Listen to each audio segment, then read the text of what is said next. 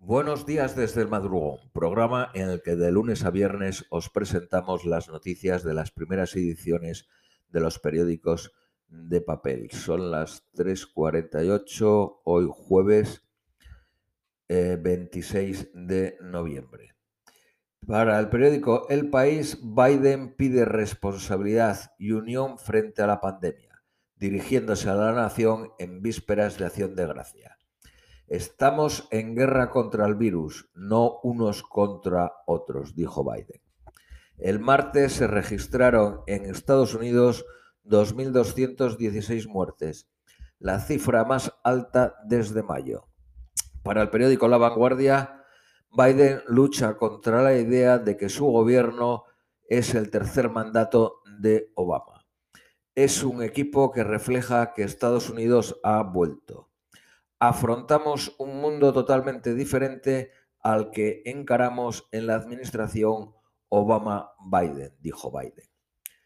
Eh, Trump concede el perdón a Flynn por el Russian Gate. Michael Flynn es un militar retirado que ejerció como primer consejero de seguridad nacional del presidente Trump. Cayó a los 24 días mintió por dos veces bajo juramento sobre sus contactos con diplomáticos rusos. Fue el único cargo que reconoció su culpa. Según el periódico ABC, volantazo a la inmigración en Estados Unidos para acoger a 100 millones de ilegales. Una amnistía sin precedentes desde Reagan en 1986 que había beneficiado a 3 millones de eh, ilegales. Además, quiere que a más de 200.000 venezolanos se les proteja de ser deportados. Aumentará el cupo de refugiados a 125.000. Recordaros que Trump había fijado para el 2021 15.000 y se dispone a detener la construcción del muro con México. Para el periódico La Razón, una acción de gracias marcado por la pandemia. Biden presenta su estrategia contra el coronavirus en un discurso a la nación. El periódico El País señala España, Italia, Grecia y Malta se unen contra el pacto migratorio de la Unión Europea. Presentaron un documento en el que señalan que los puntos del acuerdo propuestos por la Comisión Europea en septiembre son insuficientes para garantizar la responsabilidad compartida en la gestión de la inmigración irregular y al mismo tiempo son contraproducentes para los socios afectados. Bruselas defiende que su plan, su plan ya impone la solidaridad. Alemania fija para septiembre las elecciones que ponen fin a la era Merkel. Concretamente, serían el 26 de septiembre, aunque todavía falta que lo apruebe el presidente alemán. La COVID frustra la revolución económica que prometió Boris Johnson. Congela los salarios públicos, salvo los del personal sanitario, y recorta la ayuda al exterior. Arabia Saudí juzgará por terrorismo a una destacada defensora de la mujer que reclamó el derecho a conducir. Conducir coche se refiere. Está en prisión desde mayo del 2018. Una explosión daña el casco de un petrolero griego en un puerto saudí del Mar Rojo. Riad responsabiliza a la milicia hutí, pero los rebeldes yemeníes guardan silencio. El ABC y La Razón señalan una yihadista de nacionalidad suiza acuchilló a dos mujeres en una tienda en la ciudad de Lugano, Suiza. China ataca al Papa por sus críticas al, maltrato a los uigures, que es una etnia musulmana de una provincia de China. El Papa los había equiparado a estos uigures con los Rohingya en Birmania y los yazidíes en Irak, dos de los pueblos más perseguidos en el mundo. Periódico La Vanguardia en exclusiva, los guardianes de la revolución ultiman el salto a la presidencia iraní. Varios militares anunciaron su candidatura para las elecciones de junio. Los guardianes podrían dar libertades sociales para ganarse la confianza de la gente. La presidenta de la Comisión Europea, von der Leyen, pide a Hungría y Polonia que no veten los presupuestos y vayan al Tribunal de Justicia de la Unión Europea. Vámonos a las noticias nacionales españolas. El periódico La Vanguardia titula Sánchez reabre la caja de los truenos en Madrid con la armonización fiscal. En Madrid la noticia es entendida como un ataque directo a las políticas liberales emprendidas por el PP.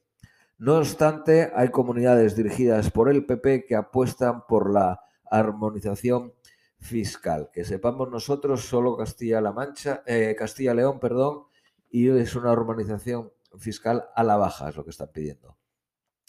El periódico ABC, Sánchez y el independentismo pactan recentralizar impuestos para atacar Madrid. En una editorial titulan Sánchez declara la guerra fiscal. Los expertos rechazan la acusación de dumping fiscal y calculan que armonizar supondría una subida fiscal de 5.000 millones de euros para los madrileños. España es el único país de la Unión Europea que sigue aplicando el impuesto de patrimonio. Díaz Ayuso, la presidenta de la Comunidad de Madrid, avisa de que será la peor pesadilla de quien robe a los madrileños. La razón titula Otra batalla judicial con Sánchez. Estudiará las vías judiciales para pelear contra la armonización fiscal el gobierno quiere establecer unos tipos mínimos en los impuestos de la gestión autonómica. Cataluña, un infierno fiscal frente al paraíso madrileño, titula La Razón. La Generalitat penaliza más a las clases medias y bajas con los impuestos cedidos. El periódico El País, las comunidades del Partido Popular ven un ataque a su autonomía. Los expertos de Montoro también propusieron homogeneizar patrimonio, sucesiones y donaciones y transmisiones patrimoniales. Eh, recoge las declaraciones de la líder de Ciudadanos, Inés Arrimadas. El nacionalismo dice que nadie nos diga lo que tenemos que hacer en Cataluña, pero desde Cataluña decimos a Madrid lo que tienen que hacer con los impuestos. ABC, Sánchez sorprendió al PNV al entregar el cuartel sin pedir nada a cambio, sin exigir una nueva ubicación, como esperaban los nacionalistas. Se refieren a un cuartel militar que está situado en San Sebastián. Ábalos, el ministro de Transportes, admite que se fue a un hotel de cinco estrellas en Canarias tras visitar a los inmigrantes dice que se llevó a su familia en viaje oficial para conciliar y que lo pagó todo él. Pepe y Ciudadanos registran una batería de preguntas sobre este viaje. La reina representa al rey en Sevilla en un congreso de turismo. Dijo, le he dado mucha envidia. La infanta Elena visitó a su padre don Juan Carlos en Abu Dhabi. La razón, el pacto del Partido Socialista y Bildu da alas a la República Vasca. República Vasca, entre comillas. Otegui, en una entrevista a TV3, situó el respaldo al gobierno de PSOE y Unidas Podemos como un primer paso en su estrategia de la construcción de la República Vasca. El país señala, Sánchez e Iglesias quitan hierro a sus diferencias y defienden la coalición.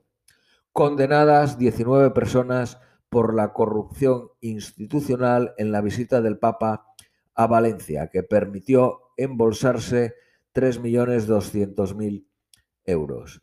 Eh, dichas penas eh, van como máximo hasta 15 años y 5 meses el tribunal les ha aplicado la atenuante de dilación indebida, puesto que los hechos ocurrieron hace 14 años y han pasado 12 desde que se ha iniciado el juicio. Bruselas, vamos con las noticias de economía. Según el país, Bruselas propone la creación de un mercado único europeo de datos. IBM recortará en Europa 10.000 empleos, el 20% del personal en la zona. Principalmente van a estar afectados Reino Unido y Alemania.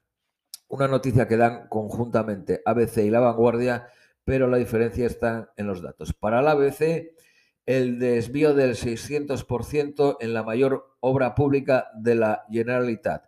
Se trata de la línea nueva, 9 de, de metro de Barcelona. Para el ABC eh, tiene un sobrecoste de 7.000 millones de euros. Sin embargo, la vanguardia, el desvío, en vez del 600, considera que es un 258 y el sobrecoste no son 7.000, sino 5.000 millones. Periódico 5 días. El Banco Central Europeo permitirá el pago selectivo de dividendos a la banca en el 2021. La empresa eléctrica Endesa lanza una ofensiva inversora de 25.000 millones de euros en su carrera por las renovables.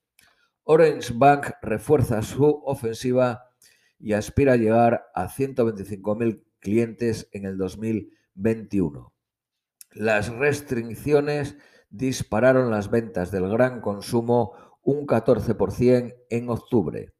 Mercadona invertirá 140 millones de euros en cinco años para reducir un 25% el uso de plásticos. Para el periódico El Economista, la fusión de estos dos bancos queda de la siguiente manera: 57% para Unicaja, 43% para Liberbank. Adiz y Telefónica comienzan a vigilar con drones las vías de los trenes. Hacienda recorta la paga extra a 75.000 pensionistas por sus deudas tributarias. Y terminamos con el coronavirus. El gobierno retrasa una semana su plan sobre las cenas navideñas y Europa se resiste a relajar las medidas por miedo a una tercera ola. La incidencia en Europa a 15 de noviembre era de 608 por 100.000 habitantes.